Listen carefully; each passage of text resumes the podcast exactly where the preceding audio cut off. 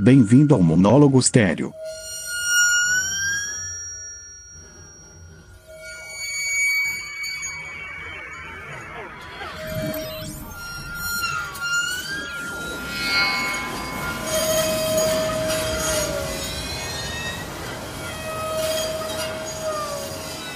Nessa semana eu, por um acaso, tropecei num vídeo de um TED Talk de um escritor norte-americano chamado Sam Harris.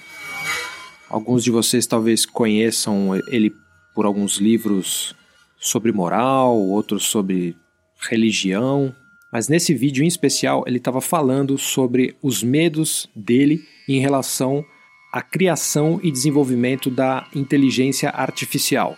We will build machines that are so much more competent than we are that the slightest divergence between their goals and our own could destroy us. Muitas das maiores companhias de tecnologia do planeta estão investindo seriamente em inteligência artificial e os primeiros resultados desses investimentos já estão perfeitamente espalhados na nossa sociedade via carros que se autodirigem, robôs em fábricas, aqueles bots que estão se espalhando nos programas de comunicação via celulares, messengers e coisas do tipo. Mas é claro que as empresas estão querendo chegar muito mais longe, elas querem desenvolver realmente máquinas que sejam capazes de se autocorrigir e aperfeiçoar seu próprio funcionamento. E aí o Sam Harris manifesta no vídeo que ele tem medo que essas máquinas no futuro vão se comportar mais ou menos como a gente se comporta em relação às formigas. But whenever their presence seriously conflicts with one of our goals, let's say when constructing a building like this one, we annihilate them without a qualm. The concern is that we will one day build machines that, whether they're conscious or not, could treat us with similar disregard. Primeiro, a gente não se importa muito com as formigas, ok? Às vezes a gente até protege as formigas. Porém, se elas começam a atrapalhar a nossa vida de alguma forma, a gente não pensa duas vezes em exterminar essas formigas. Em várias situações políticas, a gente tem o mesmo tipo de raciocínio.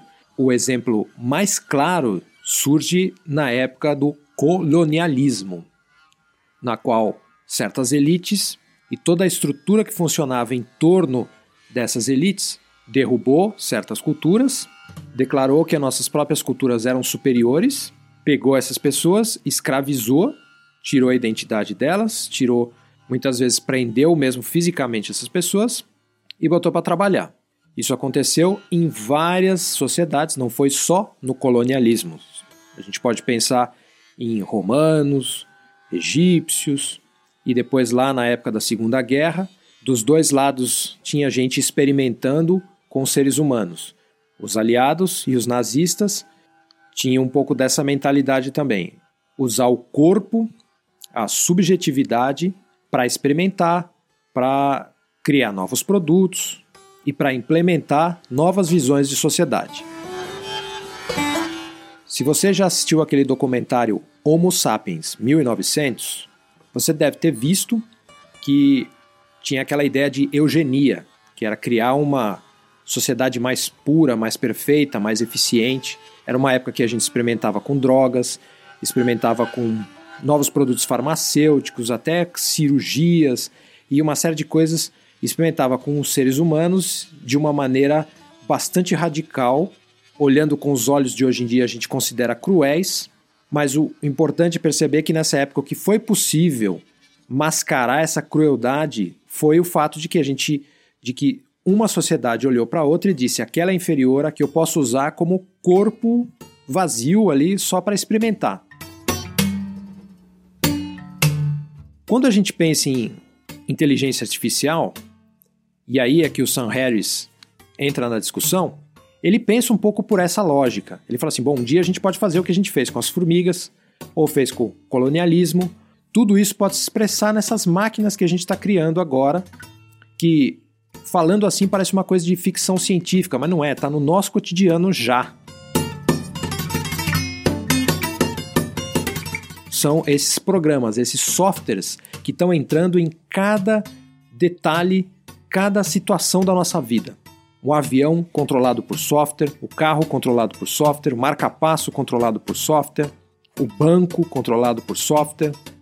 Quanto mais a sociedade inteira está permeada por software, maior é a ameaça da inteligência artificial, porque ela não vai aparecer como transformers, robôs, alienígenas ou máquinas que a gente possa identificar. Ela vai aparecer nessas micro interações que nós temos com aplicativos, com programas durante o nosso dia.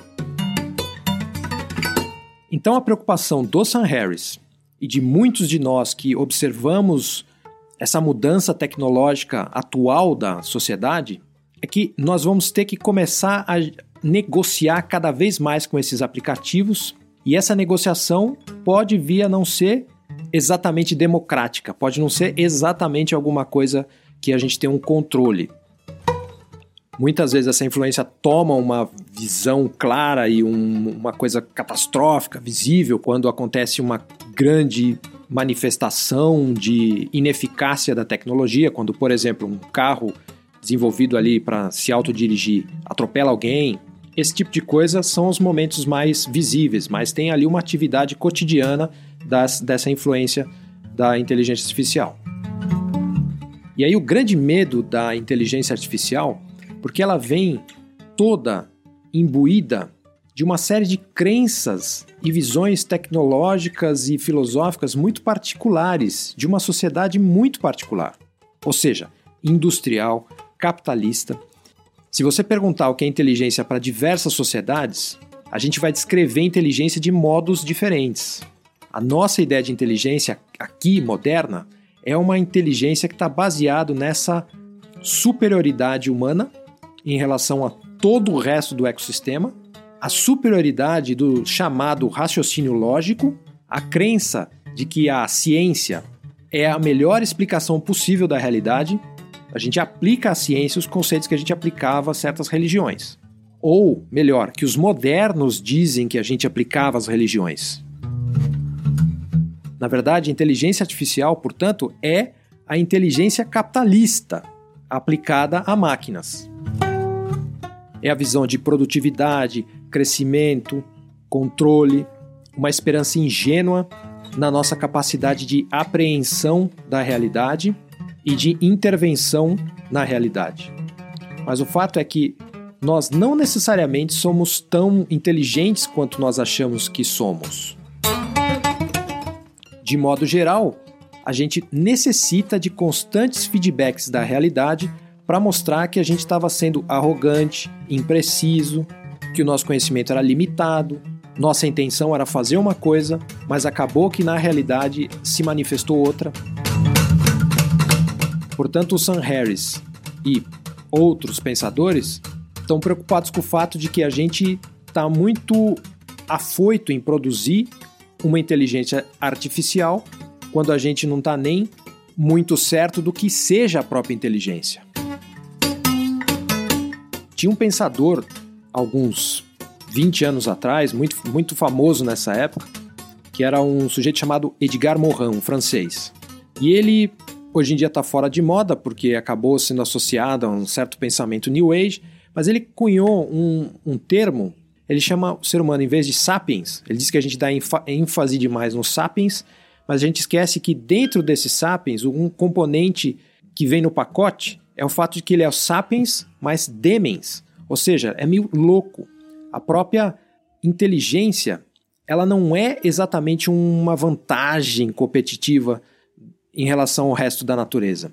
Ela é também um produtor de problemas. Por conta da nossa ideia de eficiência, de desenvolvimentismo da raça e tal, a gente acaba que expondo outras culturas à destruição ou sobre a atual sociedade, na qual, por exemplo, você produz um equipamento eletrônico altamente eficiente, altamente esperto, a gente chama isso de smart, né, esperto, porém, o custo disso é o sofrimento de crianças, o sofrimento de trabalhadores em outros países e tal. Então, a nossa ideia de eficiência, a nossa ideia de inteligência é muito esquisita. E quando a gente transfere essas coisas todas para tecnologia, para aplicativos, a gente está construindo uma sociedade meio passível de causar problemas futuros.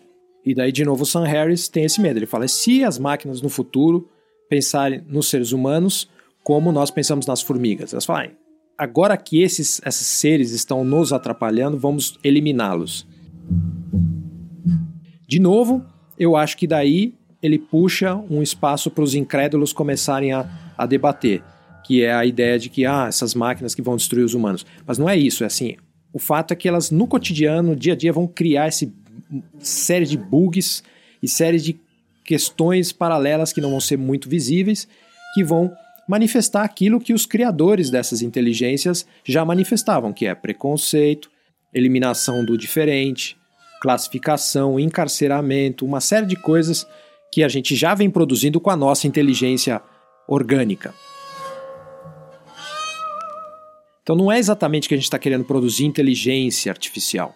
A gente está querendo produzir outros mercados para se explorar, outras formas de gerar crescimento econômico, outras formas de eliminar custos, de aumentar a eficiência, chamada eficiência econômica.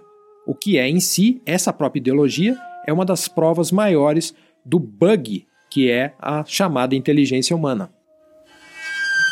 A gente querendo criar grandes remédios contra vírus, cria supervírus. A gente querendo criar superinteligências artificiais, podemos criar o contrário disso, super irracionalidades. Basta você sentar para escrever um programa de computador. Qualquer programador já se deparou com o fato de que muitas vezes ele escreve o, o código e as coisas dão errado. E ele vê que o código está fazendo exatamente aquilo que ele programou. Porém, ele não entendeu que a lógica dele não estava completa. Que quando ele criou a lógica, o, o programador, quando ele vi, criou a lógica, ele não calculou perfeitamente todas as consequências do código dele. E que o computador estava exatamente fazendo aquilo que ele pediu. Todas essas são questões que vão aparecer aos poucos em relação à inteligência artificial. O quão capazes elas vão ser e rápidas de receber os feedbacks da realidade, da interação com as outras inteligências, para se autocorrigirem e para evitar certas tragédias. Se você acha que esse é um assunto, está longe da sua vida, você está muito enganado. Ela já está aí no seu smartphone, está na sua mão agora, está aí dentro, de, dentro do seu carro, dentro da sua casa, e não é por outro motivo que o Google, Facebook, Microsoft e cada um dessas gigantes da tecnologia está tá cada vez mais investindo nesse assunto. Esse foi um monólogo estéreo. Até o próximo episódio. Mas, sem apego.